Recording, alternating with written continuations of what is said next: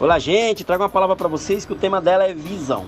Ou seja, entendemos que a visão é o combustível das realizações. Alguém que almeja construir, conquistar e ser bem-sucedido no que faz, precisa ter uma imagem muito clara em sua mente de onde e como deseja chegar. Ou seja, precisamos começar, mas terminar o que começamos.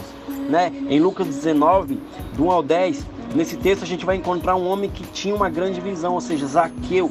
Zaqueu tinha um sonho de ver Jesus ou e de conhecê-lo. Né? Ele sabia que o encontro com Jesus é, iria mudar, né? ou seja, ele não iria ser a mesma pessoa. Quando Deus encontra obediência e submissão em nossas, nossas atitudes, em nossas vidas, ele transfere a visão do coração dele para o nosso coração. Ou seja, é, existem grandes realizações a serem a serem realizados, ou seja, muitos sonhos a serem realizados, propósitos na terra, e pessoas sem visão não conseguem enxergar isso. E quais são as características de uma pessoa que possui essa visão, a visão de Deus, para que ele venha exercer e concluir aquilo que ele tanto sonha?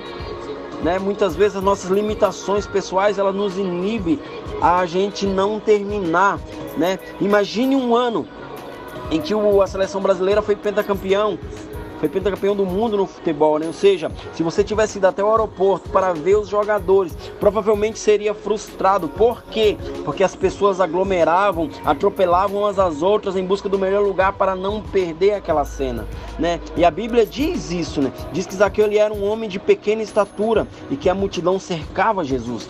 E ele procurava ver quem era Jesus. Todo mundo queria saber quem era Jesus. Quem é esse Jesus que todo mundo fala? Quem é esse cara que está fazendo milagres, né? Mas ele não podia enxergar por causa da multidão e por ele ser pequeno, né? ele tinha pequena estatura, a palavra fala, né? Ou seja, era impossível que ele pudesse vê-lo por causa disso. Mas ele desistiu do seu objetivo? Não, ele não desistiu, né? Ele era um homem de visão e o homem de visão nunca desiste da sua conquista. Ao contrário, ele cria meios para realizá-lo. E a palavra fala que Zaqueu venceu sua limitação pessoal e achou uma solução para o seu problema.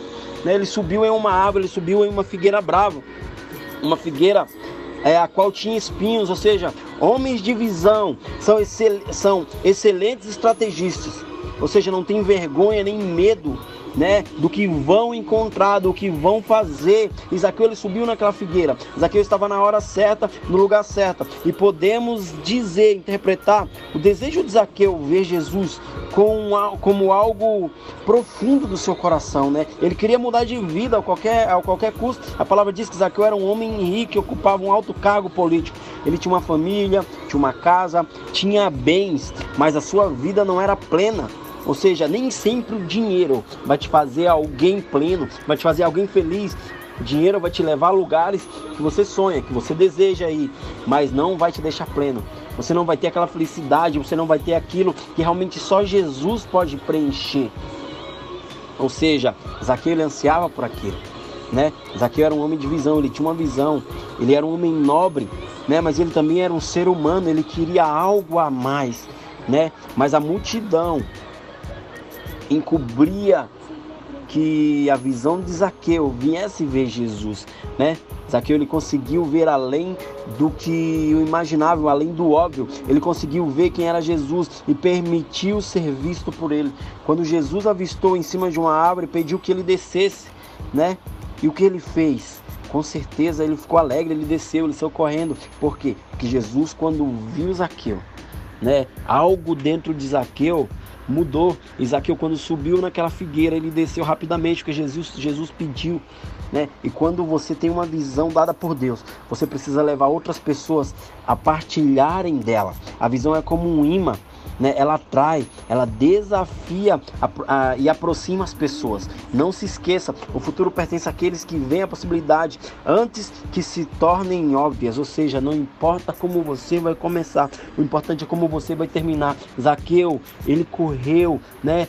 Ah, o pessoal falava que ele era um cara que roubava, Naquela época, os, os cobradores de impostos eram vistos como, como pessoas ruins, pessoas que roubavam. Mas o encontro com Jesus, ele restituiu tudo o que ele tirou dos outros, quatro vezes mais. Ou seja, o encontro com Jesus muda qualquer pessoa. Se você ainda não teve o um encontro com Jesus, almeje por isso, porque ele pode mudar a tua casa, a tua família, pode mudar quem quiser.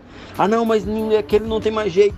Tem jeito sim, porque Jesus ele não é homem para mentir, nem filho do homem para se arrepender. Quando ele entra na vida de alguém, ele muda, ele mudou a minha vida, ele mudou a vida dos que estão ao meu redor e vem mudando aos pouquinhos. Aos poucos ele muda. Amém? Que Deus abençoe. Vocês tenham um ótimo dia na presença do, do Senhor.